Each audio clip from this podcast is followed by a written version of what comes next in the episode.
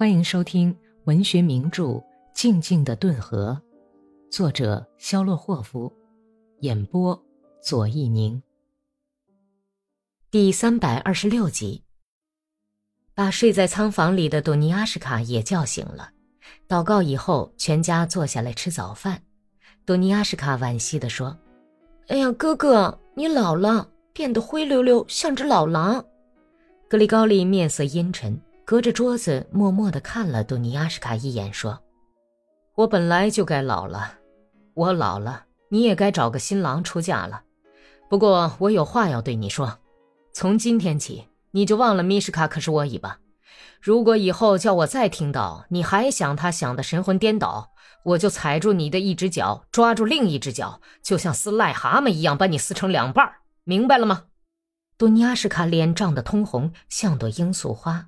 热泪盈眶的看了看格里高里，格里高里恶狠狠的目光一直在盯着他，在他残忍的脸上、胡子里呲出的牙齿上、眯缝着的眼睛里，更加明显的表露出麦利霍夫家族特有的那种野性。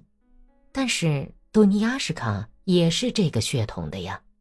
他从窘急和委屈的复杂心境中稍微平静下来以后，低声但是非常坚定地说。哥哥，您知道吗？谁也不能给自己的心下命令啊！要把这不听你命令的心挖掉。格里高利冷冷的劝道说：“好儿子，这不是你应该谈论的事儿啊。”伊利尼奇娜心里想。但是这时候，潘塔莱普洛科菲耶维奇插了进来，他往桌子上砰的捶了一拳，大声嚷：“不要脸的丫头，你给我住嘴！”不然我就给你这样的心来点厉害瞧瞧，包叫你的头发一根都不剩。哎，你这个下流坯子！好，我这就去拿麻将绳。爸爸，咱们家连一根麻将绳也没有了，全都抢走了。达利亚不动声色地打断了他的话。潘塔莱普洛科菲耶维奇怒不可遏地瞥了他一眼，仍旧扯大嗓门继续发泄自己的怨气。我去拿马肚带，我要给你这小妖精。马肚带也叫红党拿走了。达利亚已经提高了嗓门，依然天真的看着公公说：“这可叫潘太来受不了了。”他朝大儿媳妇看了一会儿，无声的愤怒憋得他满脸通红，一声不响的张着大嘴呆望着。这时候，他很像一条拉出水面的青鱼，然后沙哑的喊。住口！该死的东西！你这个百鬼缠身的骚货，话都不叫人说，这算是怎么回事？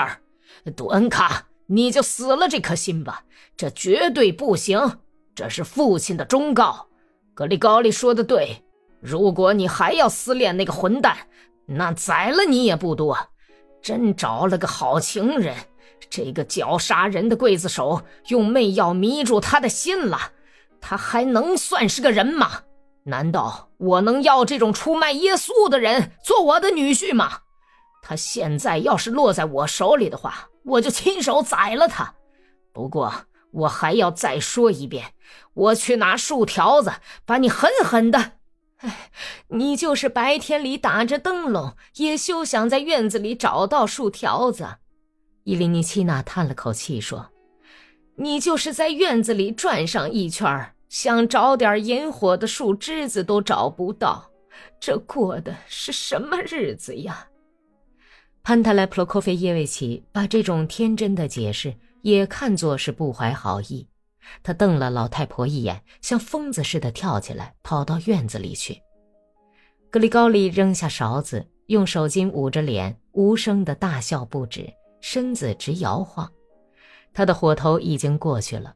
他已经好久没有这样开心的大笑过了，除了杜尼亚什卡，大家都笑了，桌上的气氛顿时愉快活跃起来。但是等台阶上一响起潘塔莱普洛科菲耶维奇的脚步声，大家的脸一下子都严肃了起来。老头子旋风似的冲了进来，身后拖着一根很长的赤杨树枝。看呐看呐啊，足够你们这些可恶的长舌头娘们受用的了！你们这些长尾巴的妖精，你们不是说没有树条子吗？啊，这是什么？老妖精也够你受用的了，你们都给我尝尝吧。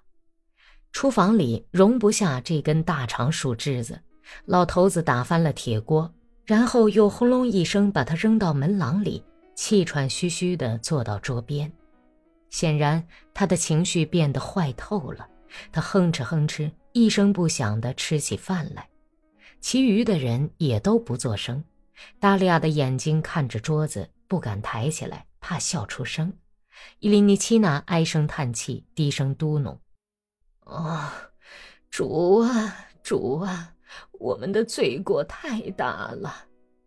只有杜尼亚什卡一个人没有心思笑，还有娜塔莉亚，除了老头子不在的时候曾经露出一丝痛苦的笑意之外，这会儿又变得心事重重，无限忧伤。拿点盐来，拿面包来。